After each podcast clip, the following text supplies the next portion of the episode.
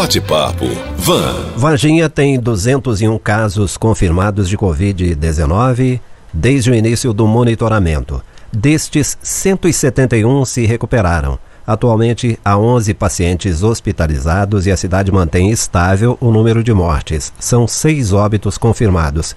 E de ontem para hoje, aumentou a expectativa de uma maior flexibilização com a adoção da chamada onda branca aqui no sul de Minas, apesar do cenário grave em cidades como Lavras e Três Corações. Eu estou recebendo hoje o presidente do Conselho Municipal de Saúde, advogado Cláudio Miranda que diariamente faz análises pontuais aqui no Jornal de Vanguarda sobre o cenário da Covid e toda sexta vem para fazer um balanço mais amplo, ao vivo. E também o economista, mestre e doutor Marçal Serafim Cândido, professor da Unifal Varginha, nosso parceiro no jornalismo de vanguarda. Doutor Cláudio, bom dia. Bom dia, Rodolfo. Bom dia, ouvintes. Professor Marçal, muito Bom, obrigado pela sua presença, um prazer recebê-lo aqui novamente. Eu que agradeço. Bom, presidente, quais são os números mais importantes desta semana aqui em Varginha? Eu acho que o principal número é esse marco dos 200. A gente, a gente passou dos 200 casos ontem. E isso é bem chamativo da aceleração da, da Covid na nossa cidade. As pessoas ainda gostam de focar na questão dos casos positivos apenas. e a gente sempre repete: Covid não é uma doença crônica. Depois de 14 dias, em tese, ela vai ter cura. Mas a gente tem que lembrar também que temos 781 pessoas em monitoramento de síndrome gripal.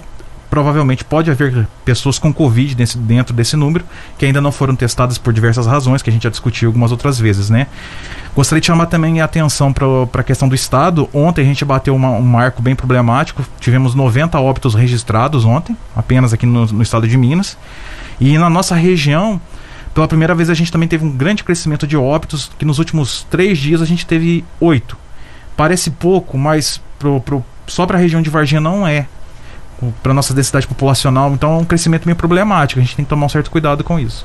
Professor Marçal, qual é a leitura do economista em relação a esses números? É, alguns dados têm saído agora em julho, referente ao mês de junho. E aí, algum, por exemplo, em junho, com dados de notas fiscais emitidas, notas ao consumidor, foi notado uma melhora em relação a maio. Então, maio a queda foi mais acentuada e em junho, a, assim, ainda é menor que o junho do ano de 2019, né? Então, o nível é menor, mas a queda foi menor. Então, maio a queda foi muito, abril e maio a queda foi bem expressiva. Em junho já começou a emitir mais notas fiscais consumidores. Isso é um indício de que a atividade econômica está começando a reagir. Claro, isso também em função do auxílio emergencial, que já atingiu 64,5 milhões de brasileiros, que o governo já desembolsou próximo de 130 bilhões de reais com relacionado ao auxílio emergencial. Só que nós vamos ver mesmo efeito na economia quando o auxílio acabar. O governo estendeu por mais dois meses, agora vamos ver quando o auxílio acabar, como que a economia vai reagir. Espera-se que até lá o cenário da pandemia esteja diferente e a economia possa começar a dar os primeiros sinais. É, e tem gente que acha desumano até a gente falar de economia, de negócios num cenário de pandemia como esse, mas a gente repete, é sempre bom repetir para reforçar bem essa, essa ideia. É impossível dissociar saúde e economia, né? Não tem como. A economia faz parte da vida das pessoas. A sociedade existe por trocas econômicas. Então, se eu não falar de economia, eu tô automaticamente não estou falando de sociedade. Então, é fundamental também ter esse olhar da economia. Inclusive, né, na uma das preocupações, tanto do governo federal quanto estadual e o municipal, é em relação a isso. Ó, como nós vamos medir a abertura da economia sem prejudicar ou sem afetar a saúde das pessoas, porque são dois entes ou duas, dois conceitos, né, duas áreas que tem que andar junto, a economia e a saúde. É, agora há pouco a gente deu um dado muito interessante aqui. O Brasil tem hoje 174 milhões de pessoas em condições de trabalhar, mas dessas 174 milhões de pessoas, somente 87 milhões procuraram emprego. Então tem muita gente aí desalentada também, não é? Outro dado muito interessante divulgado no Conexão Vanguarda agora há pouco, 25% das pequenos, dos pequenos negócios aqui em Minas Gerais demitiram. Não tem condição de seguir em frente. Exatamente porque é uma consequência da Covid-19, dessa pandemia. Né? Doutor Cláudio, e os números do sul de Minas? como eu já dei uma repassada, a gente teve um crescimento essa semana um pouco grande, principalmente no número de óbitos, e é um problema que tem se ampliado. Se você for pegar todo o Macro-Sul, toda a região, toda a região, contabilizando, pensando em Lavras e Três Corações, a gente tem um agravamento também nessas, nessas cidades, principalmente com a questão de disponibilidade de leitos que tem sido reduzida cada vez mais. E a gente tem que tomar um certo cuidado com isso, porque eu gosto sempre de falar, a Covid está presente, mas o nosso foco, antes de tudo, é garantir que o sistema de saúde dê conta de absorver essa demanda. Hoje a gente tem um pequeno agravamento nessas cidades e isso pode impactar, mas é bom lembrar que um dos marcos do, da gestão de saúde pública do, do SUS é a gestão regional. Então, se não temos leitos nessas cidades, elas, essas pessoas vão ser remetidas para outras cidades. Então, a gente vai ter o primeiro momento de grande teste do SUS Fácil diante da, da Covid aqui no sul de Minas. E quem já teve dificuldades com internação sabe que o SUS Fácil nem sempre é rápido e, e, eficiente quanto a gente precisaria. Então a gente tem um momento de prova bem próximo de nós de como a gente vai conseguir dar conta regionalmente de, de, de atender a população reação imediata do nosso ouvinte aqui. Ele diz o seguinte: Puxa vida, tudo bem, falar de economia é importante, mas e as pessoas, elas vêm antes da economia. É, a prioridade é a saúde. A segunda prioridade é a economia, professor? Eu não, eu não chamaria de segunda, ela tem que andar junto. Porque tem que ser junto. Vamos ver, vamos pegar o caso aí. Hoje não precisa de dinheiro para saúde, dinheiro para comprar respirador, dinheiro para comprar leito. Esse dinheiro vem de arrecadação do governo. E a arrecadação do governo vem se existe atividade econômica. Sim. Então, se não houver atividade econômica, que o governo arrecada tributo da atividade econômica, o governo não tem nem dinheiro para tratar da saúde. Assim como as pessoas. As pessoas precisam se tratar ou precisam estar em casa. Recebeu auxílio emergencial, por exemplo. O governo federal está pagando auxílio que é decorrente de quê? De arrecadação tributária, porque existe atividade econômica. Então são duas coisas que eu não posso falar, um vem antes do outro, elas têm que Sim. andar juntos. E é bom é lembrar dilema, também, né? e é bom lembrar também que a maior parte da, da fonte de arrecadação dos estados e dos municípios são impostos sobre o consumo. É. Então sem, sem consumo não tem, não tem, não tem recurso para sustentar o sistema de saúde. Inclusive, é exatamente isso. É, boa parte desses recursos são carreados aí para o SUS. Sim. Que é o que está aguentando toda, toda essa estrutura, né? Professor Marçal, o doutor Cláudio falava agora há pouco sobre os números aqui do, da nossa macro-região. Dá para fazer a mesma leitura em relação aos números de Varginha quando o senhor ouve esses dados do sul de Minas? É, então, o, em Varginha, eu, eu até falando esses dias, conversando com alguns amigos e num grupo de estudo que eu participo, em Varginha nós temos uma situação que ainda, na média, é melhor do que a cenário regional e estadual. Então, Sim. assim, mas isso não pode ser motivo para a gente, vamos dizer, ficar desatento ou desleixado com relação aos nossos cuidados. Então, Varginha tem um cenário bom. Eu vou falar, por exemplo, eu sou lá do interior de São Paulo, de Ribeirão, da região de Ribeirão Preto. Estava conversando com a minha mãe hoje de manhã, lá a situação está crítica. Uma, a cidade que meus pais são é menor que Varginha, é um terço do tamanho de Varginha e tem mais mortes que Varginha.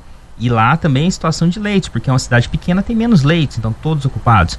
Então, assim, nós aqui estamos numa situação melhor que a média do sul de Minas e melhor que a média do estado, mas isso não é motivo para nós descuidarmos da atenção que foi dada até agora. Estamos melhores, mas porque alguma providência foi tomada antes. Exatamente. E ainda que haja um ou outro desleixo pontual, muita festa acontecendo, por exemplo, em sítios, etc., mas no geral a gente está seguindo as medidas. Sim, Varginha, inclusive, foi uma das primeiras a adotar algumas medidas importantes, como o uso de máscara obrigatório na circulação, apesar das pessoas estarem descumprindo de várias formas e há esse cansaço também na população, mas isso também impactou muito. É, as, as medidas de restrição mais fortes que foram tomadas ainda em março também fizeram reduzir é, a, a, taxa de transmissão naquele momento. E isso também foi muito importante para a gente conseguir ampliar um pouco nossa capacidade de serviço, da reorganização de todo o sistema único de saúde na cidade, porque as unidades de saúde suspenderam parte de alguns atendimentos, houve uma reorganização para conseguir atender essa demanda e observar muito esses casos é, de Covid. Só que isso também impacta em, em, outras demandas sanitárias, mas nesse primeiro momento foi o que foi necessário e isso tem nos dado frutos agora. E, e é aquele negócio, a prevenção no primeiro momento tem feito as pessoas relaxarem agora e ainda não é esse momento. Sim. Bom, eu vou inverter um pouquinho os papéis agora, viu? Eu sou o entrevistador aqui, mas eu vou convidar os meus, meus amigos, meus parceiros aqui a se perguntarem, né? Por favor, professor Marçal, o que o economista perguntaria ao presidente do Conselho Municipal de Saúde? Ah, sim. É, a minha pergunta seria no sentido de: eu, eu trabalho lá na Unifal, então eu vejo o hospital de campanha todo dia, porque eu continuo o meu trabalho, mas como eu fico lá isolado, quietinho, é até bom. E aí o hospital de campanha até agora, pelo que eu vi, não foi utilizado ainda, né? Está sendo alocado por enquanto nos hospitais aqui de, da cidade, mas está a estrutura lá pronta, acho que já está pronta até para o uso. A minha pergunta seria o seguinte: é, vocês acreditam que o pior será o mês de julho ou agosto poderia ser pior que julho ainda? Olha, eu vou ser franco. A, para o estado, o pior está próximo e agora é em julho. Mas eu estava vendo uma pesquisa recente, uma nota técnica, na verdade, da Associação Brasileira de Profissionais da Epidemiologia de Campo, que fez, fizeram algumas, mar, uma, algumas ma, é, margens estatísticas para verificar como funcionaria a Covid no, no período.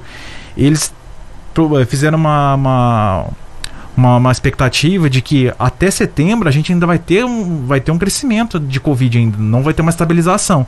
Então o pior ainda pode estar por vir. Mas é aquilo, tem muitas coisas que, que fa fazem essa, essas margens variarem, né?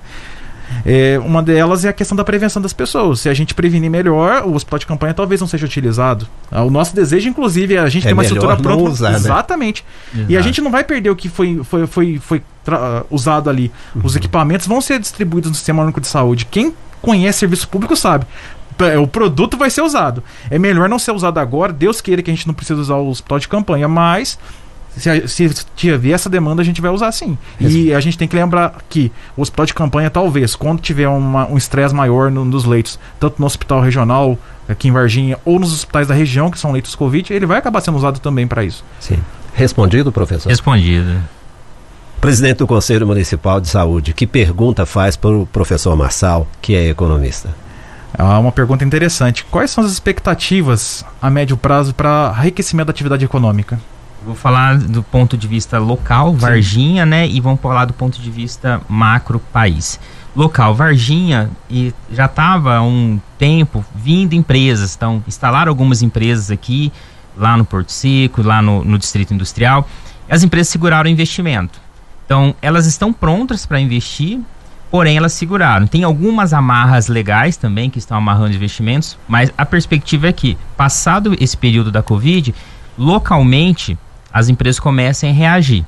Porém, já no cenário macro, as expectativas são de que o auxílio, quando terminar esses mais dois meses, aí você vai ter uma real noção, pô, as empresas e as pessoas vão estar assim na sua atividade plena ou não.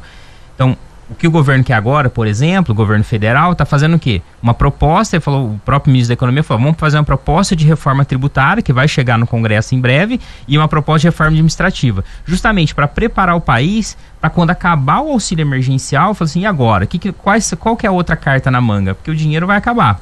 Então, qual que é a outra carta na manga para que a economia comece a dar os primeiros sinais de que reaquecimento?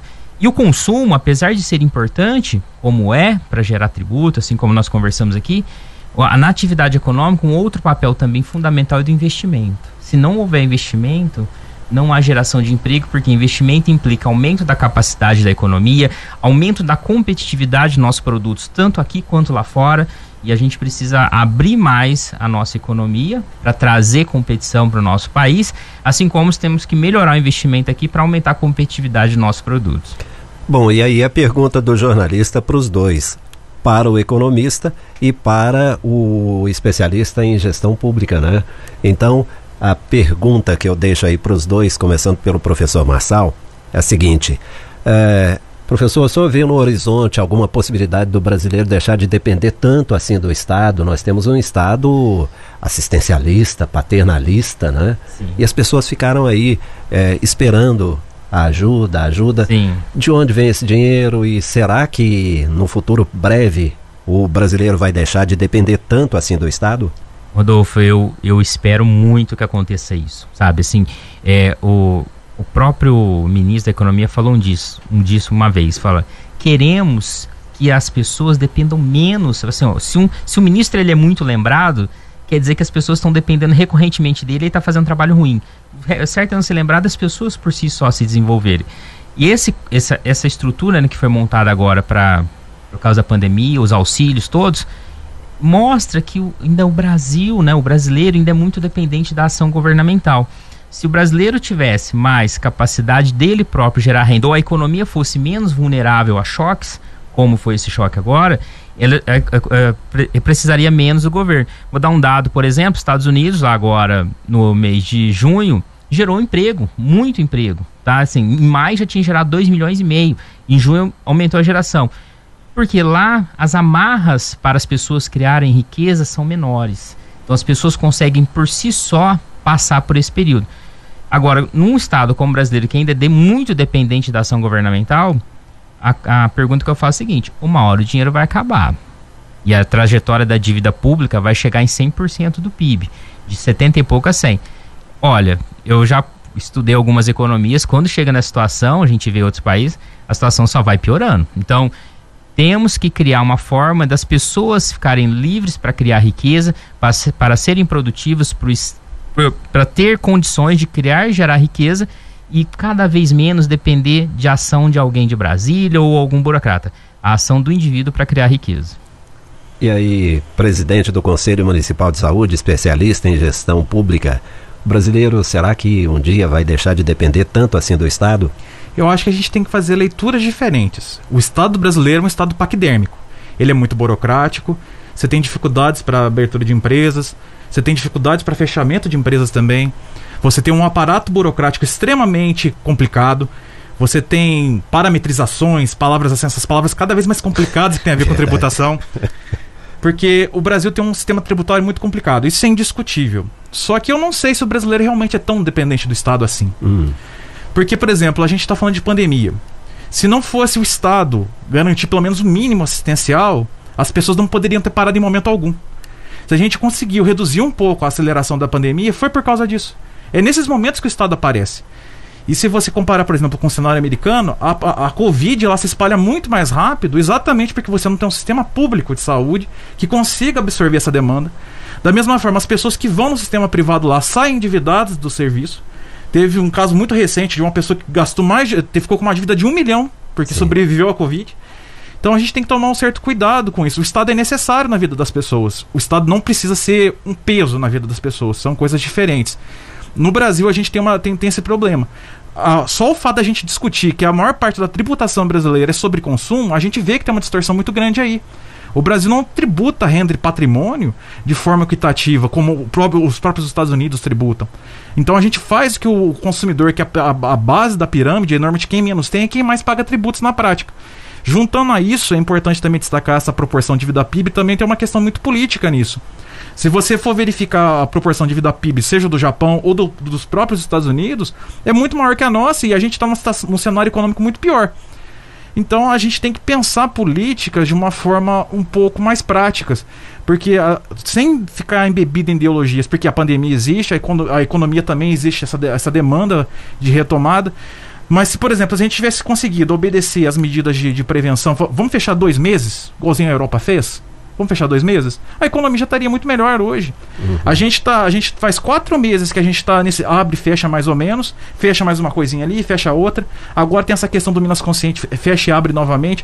Então, se a gente tivesse conseguido ter uma organização estatal funcional, talvez a gente já tivesse que nem na Europa, tivesse retornando as atividades sem ter, uma, sem ter um estresse fiscal tão grande quanto a gente vai ter, porque é indiscutível.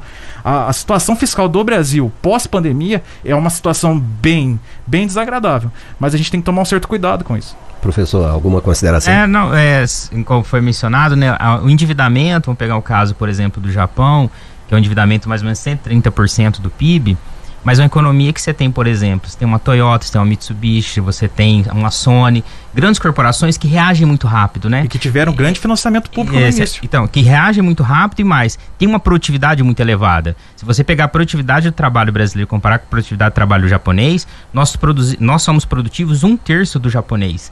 Então o japonês, ele, além de ser mais produtivo, ele é mais competitivo, ele consegue produzir lá, vender aqui mais barato e nós, nós não conseguimos. Então um gargalo que eu acho fundamental na economia, que vai ter que ser resolvido logo depois da pandemia é o seguinte: somos produtivos? A agricultura resolveu esse problema. A agricultura é que exporta, que está segurando aí a economia. Tá... Agora, indústria e serviços. É. Perde, mas perde muito feio na a produtividade. A capacitação da mão de obra brasileira é um, é um problema terrível, se for comparar, por e é exemplo, é histórico, né? É Sim. histórico. Bom, e aí, vamos voltar para a questão da Covid aqui na nossa região. Aumentou a expectativa de maior flexibilização com o anúncio da chamada onda branca aqui no sul de Minas. Tem muita gente que não sabe o que é a tal onda branca. Eu vou pedir para os dois fazerem comentários aí, explicarem o que é isso afinal. É hora de flexibilizar, começando pelo advogado Cláudio Miranda. É, na verdade, se a gente fosse aderir ao Minas Consciente, a gente ia fechar coisas, não ia abrir. A onda branca é mais restritiva. É, Varginha, no passado, no, nos últimos meses, adotou, é, preferiu não adentrar, não aderir ao programa. Então ele não participa do Minas Consciente. Então ele preferiu adotar as medidas de flexibilização geral. Se você fosse aderir ao Minas Consciente hoje, e isso é uma discussão que vai ter muita vai ser grande na próxima semana, porque o, o, Tribunal de Justiça de Minas Gerais obrigou os municípios ou aderirem ao Minas Consciente ou ficar só com serviços essenciais abertos, porque a disposição do Estado é essa, ou você segue o Minas Consciente ou fica totalmente restrito. Então a gente vai ter uma grande discussão na próxima semana. Mas o Minas Consciente hoje, para a Varginha, seria um sinal, seria uma forma de restrição à atividade comercial. Por exemplo, o setor de vestuários, um setor de serviço muito comum, ele, ele só está ele tá na onda vermelha. A onda branca só pega, pega alguns serviços é, que, de, é, que levem menos pessoas ao comércio. Então, então ele, hoje, para a Varginha, ele seria um cenário de restrição. Sim, professor, qual é a sua leitura em relação aí à onda branca? Então, eu, foi falado aqui, né? Tá até uma discussão hoje, está na justiça, isso, no Tribunal é. de Justiça, com relação se os municípios vão adotar a obrigatoriedade. Então, o programa Minas Consciente foi um programa que é elaborado considerando esses cenários. Falei cenário assim, olha, tal região está melhorando, vamos voltar e, e leva em conta várias variáveis, capacidade de leitos e índice de transmissão e, e vários índices. Então, o, o governo estadual fez isso. Os municípios tiveram a opção de aderir ou não, né? Então, deixou opcional. O próprio governo do estado fez isso. Aí, agora, na justiça, tem essa obrigatoriedade. Eu penso que é o seguinte: eu acho que continua, tem que continuar. A minha, a minha concepção é a seguinte: Acho que quem sabe melhor, tanto é que o governo do estado falou o seguinte: você adere se você quiser, você não obrigatoriedade. Então tem que deixar para o nível do município falar, ó, eu vou aderir se eu ver necessidade ou não. Só que se não aderir, aí eu acho que tem que ter uma boa explicação. Falou assim, ó, não vou aderir, porque o Minas Consciente teve um trabalho, falou assim, ó, tem um trabalho de elaborar todo um relatório e toda uma estrutura de abertura da economia. Aí eu não vou aderir. Aí, simplesmente não vou, mas não vou por quê? E explicar o porquê, isso é importante.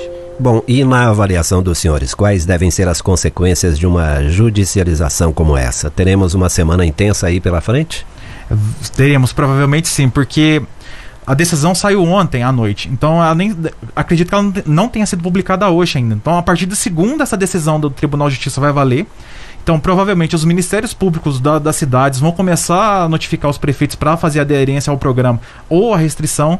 A partir daí, os municípios vão, vão discutir com o Ministério Público se vão aderir ou não, se vão judicializar isso. Então, assim, a próxima semana vai ser muito intensa. Eu tenho, eu vejo com certa, uma, um certo receio essa questão da judicialização da, da, da atividade da, da, da, da, política mesmo, que acaba sendo isso. A gente tem que separar também se isso é uma contingência ou se é uma, um crescimento gigante do judiciário, porque o gestor público ele é responsável pelo que ele faz porque ele é votado. Esse ano a gente tem eleição, se a gente não quiser, a gente troca o prefeito, etc. É, o juiz a gente não troca. Então a gente tem esse pequeno problema. Só que, do jeito que tava, virou uma, virou uma bagunça tão grande, cada um fazendo de uma forma, que eu entendo a posição do Tribunal de Justiça uh, e o próprio Supremo Tribunal, quando deu autonomia aos entes subnacionais, aos estados e aos municípios, ele falou: o Estado tem que seguir a regulação e depois os municípios. Então, Sim. o município não pode ir contra o Estado. Mas então a gente tem que tomar um certo cuidado, porque o Sistema Único de Saúde também é regional. Você pode fazer a crítica do Minas Consciente do fato dele ser pegar uma área muito grande, por exemplo. A Macrosul tem 153 municípios. Se você fosse separar pela superintendência de saúde, aí já diminuiria. O Varginha tem 50. Então tem essas críticas possíveis ao Minas Consciente, mas o programa em si não é ruim. Eu só acho que é, obrigar. É, obrigar hoje, depois de quase cinco meses de pandemia, é, é uma perda de tempo, sabe? Porque vai ser muito difícil fiscalizar isso também. É, eu, eu também não, não concordo com judicialização. Eu penso que sempre um bom diálogo. Eu, esses dias, eu tô, eu, como eu tô quieto lá na Unifal, quietinho, é, eu tô estudando muito sobre justiça e economia. E aí eu estudei, cheguei num autor que um, um grande jurista americano, Holmes, foi presidente da Suprema Corte dos, uhum. do, dos Estados Unidos, e ele falando o seguinte, que hora que o judiciário entra numa concepção e o modelo jurídico americano é diferente, ele olha de longe e deixa as pessoas entre si resolverem. Aqui não, aqui é um modelo intervencionista. E o modelo intervencionista do judiciário, às vezes, ele não gera consequências para quem determinou a intervenção. É um modelo que é assimétrico. Um juiz fala, tem que fazer isso, tem que fazer aquilo. Mas se aquilo que ele falou que tem que ser feito tiver é, consequências negativas, o juiz não sofre as consequências. Então isso está errado. É. E enquanto toda essa questão, toda essa discussão segue acirrada, a Covid continua avançando. Continua. Né? Infelizmente. Nós recebemos aqui o presidente do Conselho Municipal de Saúde, advogado Cláudio Miranda, e o economista, mestre e doutor Marçal Serafim Cândido, professor da Unifal em Varginha. Professor Marçal, muito obrigado pela presença Eu que agradeço. mais uma vez. Bom dia. Bom dia. Bom, presidente, até a próxima segunda, né? Segunda é aquela participação menorzinha para analisar os últimos números. Sim, senhor Rodolfo. Estaremos aqui. Muito obrigado. Obrigado, ouvintes. Por favor, prevenção é essencial. Bate-papo. Van.